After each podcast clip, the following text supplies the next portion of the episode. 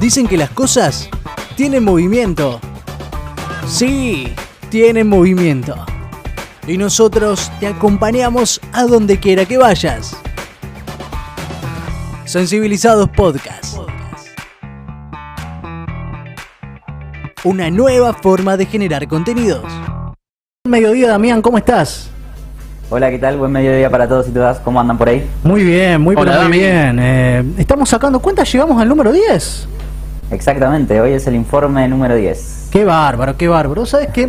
Estamos en un especial musical súper interesante que me encanta. Tenemos gente eh, que obviamente tiene muchísima capacidad musical, nos traen todas sus producciones. Y justamente esta columna va por ese lado, ¿no?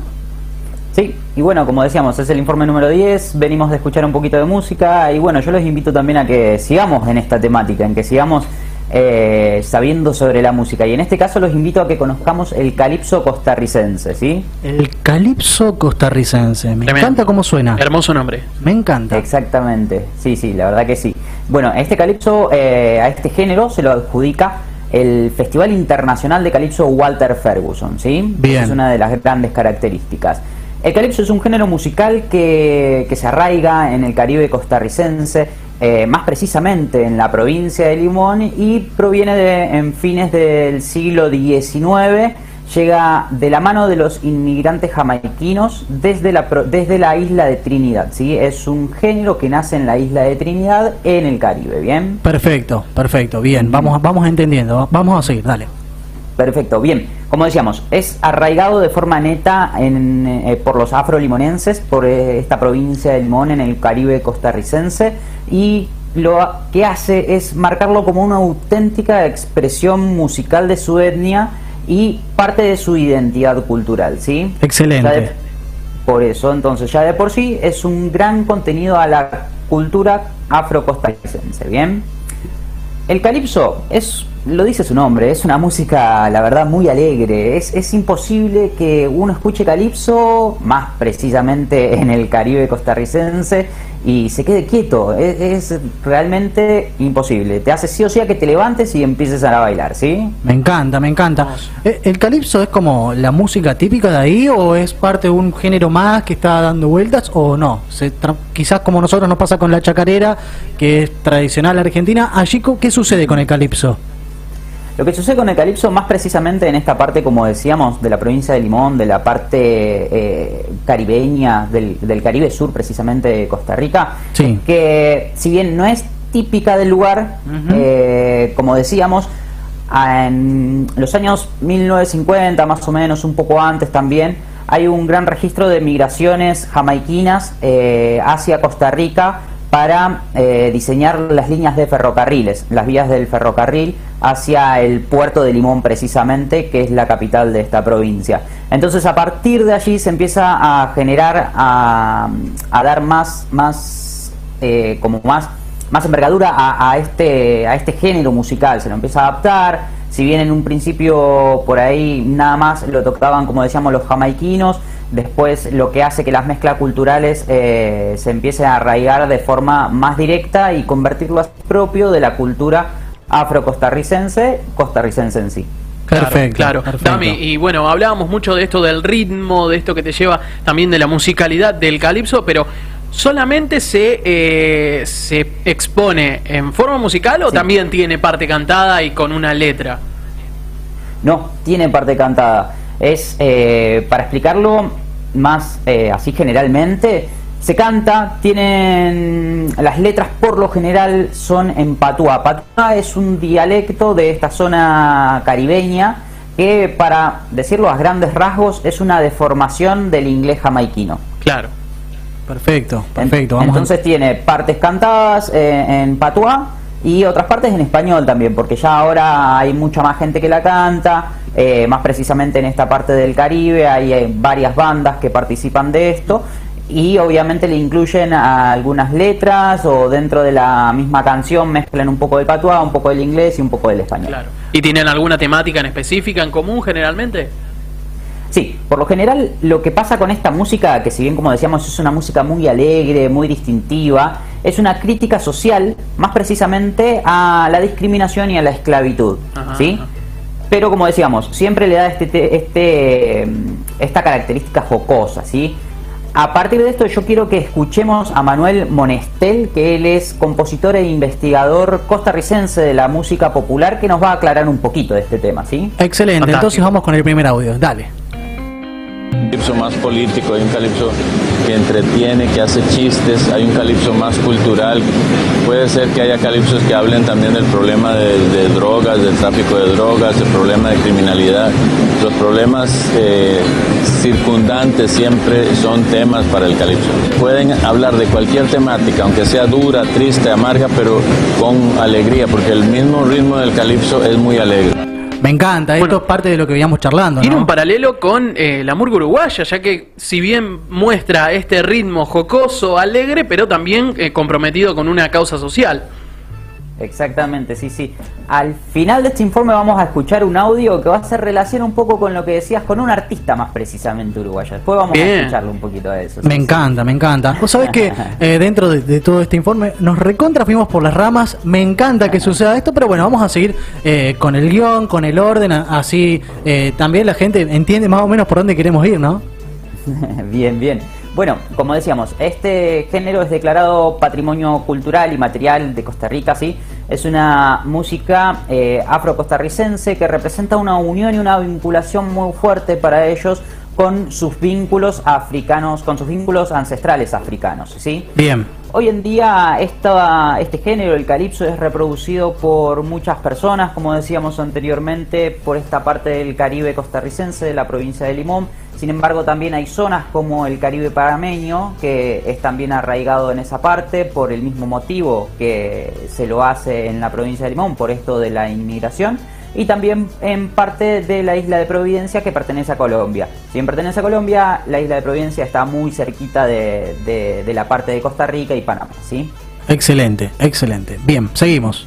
Como aclarábamos, el calipso es cantado a través del patuá, en letras de dialecto patuá, en español, y también en lo que refiere a los instrumentos, por ejemplo, en un principio era muy común solamente ver que se toque con tambores, con bongos, con el cajón, con el bajo de cajón, que es un instrumento muy particular, muy simple, que es una caja, un palo y una cuerda que va desde la caja al palo que sirve para hacer de bajo, ¿sí? Espectacular, sí, sí, sí. Ahora me ubiqué bien cuál era, no, estaba medio perdido.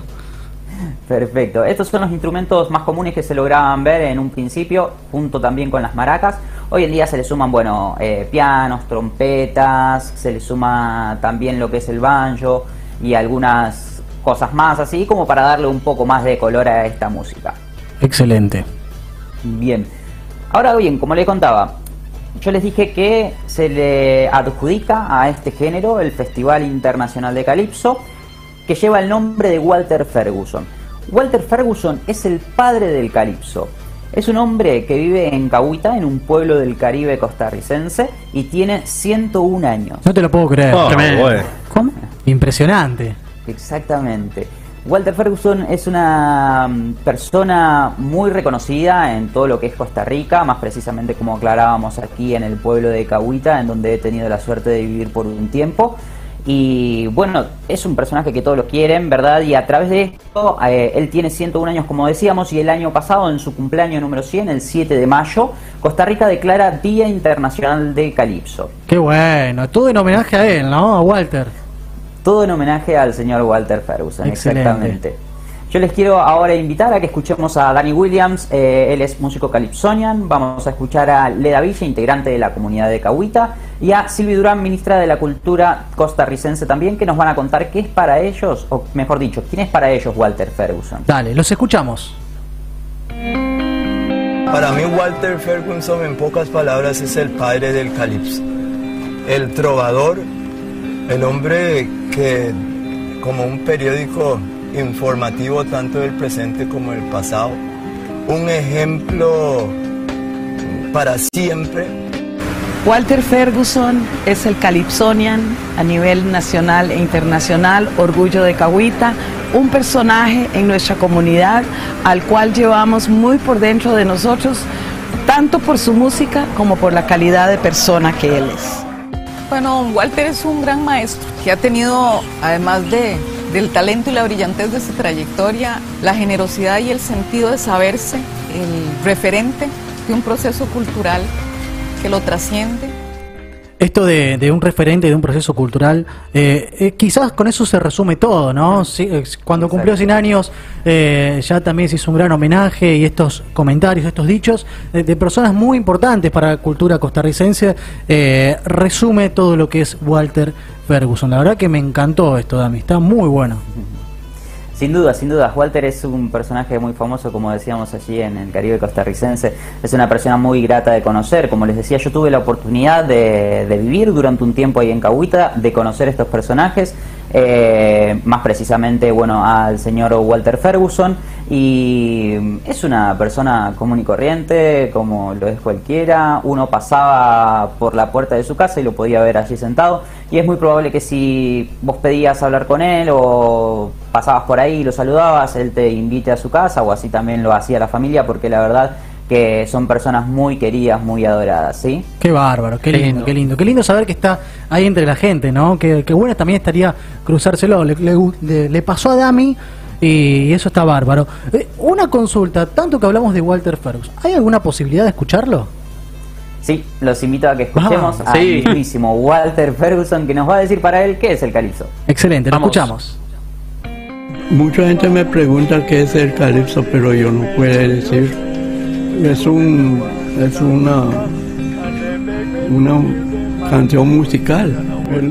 bueno, el calipso habla de todas cosas. Si, si para dar apoyo a uno le da y para para difamar a uno también es espectacular esto, ¿no? Habla de, también de, estas dualidades que presenta este género musical, eh, esto de, apoyar a uno o difamar también, eh, si se quiere de alguna manera. Eh, mucha claridad también para, para dialogar Walter Ferguson, se lo escucha muy bien.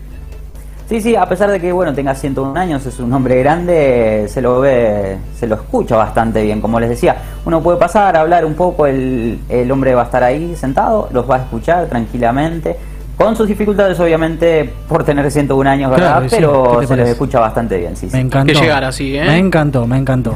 eh, hace un ratito hablábamos del festival, ¿no, Dami? Sí, exactamente. Bueno, a este género se le adjudica este festival, el Festival Internacional de Calipso Walter Ferguson, que, como le dice su nombre, es único en el mundo y lo tiene el pueblo de Cahuita, ¿sí? Este festival, este evento se da entre los meses de julio a agosto, dependiendo siempre porque son como meses de bastante lluvias en el Caribe costarricense, entonces por ahí un poco se va corriendo, ¿sí? Perfecto. Se da, se da entre estos meses y consta de cuatro noches, ¿sí? Durante cuatro noches se va a bailar en Cahuita al ritmo del calipso. Eso no hay que dudarlo. Tiembla la tierra. Exactamente. Durante esas cuatro noches vamos a ver distintos eventos y por los y obviamente por la noche vamos a presenciar bandas en vivo en la plaza del pueblo, en donde todo el pueblo y todos los turistas van a concurrir a Cahuita. Cahuita es un pueblo que si bien tiene turismo durante la mayor parte del año al contar con el Parque Nacional de Cahuita, para mí, en mi opinión, el mejor de Costa Rica. Eh, pero, sin embargo, en, ese, en, ese, en esos cuatro días es mayor la concurrencia que va a haber por este mismo evento. Bien, bien, bien, me encanta, me encanta. Eh, después quiero que hablemos un poco acerca de los parques nacionales también eh, de aquella zona caribeña. Es una especie de paréntesis rápido, eh, pero también no estamos hablando de quizás los paisajes más lindos de todo el mundo. Y bueno, acá nos trae Dami Espíndola esta cuestión de Cahuita. No me quiero ir, cierro este paréntesis y continuamos con el informe porque yo me voy. Continuamos, continuamos. Bueno, como les decía, se, llena, ahí van a ver las imágenes que tenemos a través de la plataforma que como siempre decimos, les invitamos que luego vayan y se dirijan al canal de YouTube para que puedan ver estas imágenes, lo que no lo pueden hacer ahora. Y van a ver que hay, toda la plaza es completa de gente, llena de gente, van, tocan muchas bandas de esta zona que aclarábamos del Caribe costarricense y también hay muchos invitados de la zona caribeña de Panamá y de la isla de Providencia precisamente. Uno de los artistas más famosos que estuvo presente eh, en este festival fue por ejemplo Elkin Robinson, que es un cantante de la isla de Providencia precisamente. Muy bien, muy bien, me encantó, me encantó. Eh, bueno, vamos dándole eh, una especie de cierre, algo nos habías adelantado hace un ratito, ¿no? De este informe, cuando Manu de alguna manera lo relacionó con la murga uruguaya. Exactamente, bien. Vamos a relacionarlo, va a estar más referido que nada a un artista, pero bueno, yo voy a dejar que escuchen el audio que tenemos preparado, que es nuevamente Manuel Monestel, que nos va a contar esta curiosidad de la que les hablaba. Lo escuchamos. De repente una empresa de tarjetas de crédito de Argentina decide usar Kevin en Dawata, la canción de Ferguson, para hacer un comercial en Argentina y Uruguay y entonces piden el permiso y, pagan y le pagan a Ferguson el permiso. Y entonces de repente los argentinos empiezan a oír esa música diferente a todo lo que habían oído, ¿no? Y de repente Jorge Drexler descubre a Ferguson y viene aquí y llega y dice, me siento muy orgulloso de estar en la tierra de Walter Ferguson. Y los productores de San José no entienden nada de por qué ese tipo está orgulloso de estar en la tierra de Walter Ferguson y no en la tierra de cualquier otro cantautor de San José. Muy bien, ¿eh? aquí escuchábamos. Eh, qué detalle, ¿no? Está muy bueno esta cuestión. Eh, Dami, ¿nos escuchás bien vos?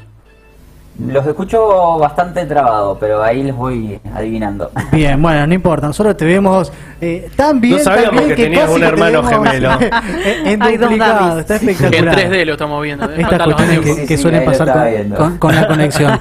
Eh, Dami, bueno, me encantó esto que, recién eh, se comentaba con respecto a esta publicidad que aparecía eh, también en la República Argentina, que de alguna manera uno empieza a conocer al Calipso así, casi de casualidad, y, y la verdad que estuvo muy bueno esto. Sí, sí, la verdad que sí. Y bueno, después a raíz de esto, como decía ahí Drexler, eh, se ha encariñado mucho con este ritmo. Eh, tiene mucha, tiene algunas canciones eh, no grabadas, pero sí se pueden ver algunos videos en algunos vivos en donde él está cantando alguna de estas canciones del señor Walter Ferguson.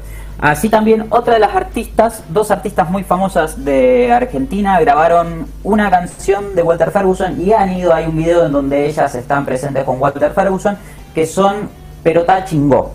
Ah, claro, sí, Perota Chingó, sí, sí, excelente banda. Bien, ellas tienen en uno de sus, creo que si no recuerdo mal es el último disco, que tienen grabada la canción de Walter Ferguson que se llama Rumba de Cahuita. Me encanta, me encanta. Eh, lo vamos a escuchar, lo podemos buscar y después cerrar el programa con eso, ¿eh? ¿Por qué no? Seguro. Me encanta, me encanta, Dami. Eh, entonces, la verdad que es muy bonito, es un festival muy ameno. Yo tuve la oportunidad de estar allí, de presenciarlo eh, en dos ocasiones. el año pasado lo disfruté mucho más, la verdad, que fue el número 7 por los 100 años de Walter Ferguson. Y la verdad es realmente impresionante la cantidad de gente que se puede ver en Cahuita. también además por esto que decíamos que que hay muchos eventos también, durante la tarde hay muchos desfiles, mucho también arraigado, como aclarábamos, a las costumbres afro-costarricenses.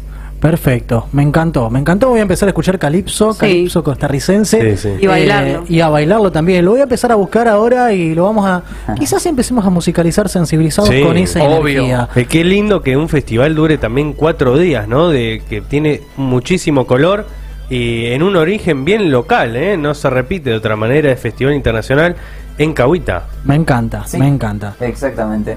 Dami, querido, muchísimas gracias nuevamente por el gran trabajo periodístico con voces ¿eh? y testimonios imperdibles. Le recordamos a la gente que están todas las secciones de Damián Espíndola en nuestro canal de YouTube, Sensibilizados Vox, lo pueden buscar así y van a encontrar todos y cada uno de estos detalles tan maravillosos de América Latina. Dami, muchísimas gracias. Nos reencontramos el próximo martes. Muchas gracias a ustedes, saludos para todos y todas. Abrazo, Abrazo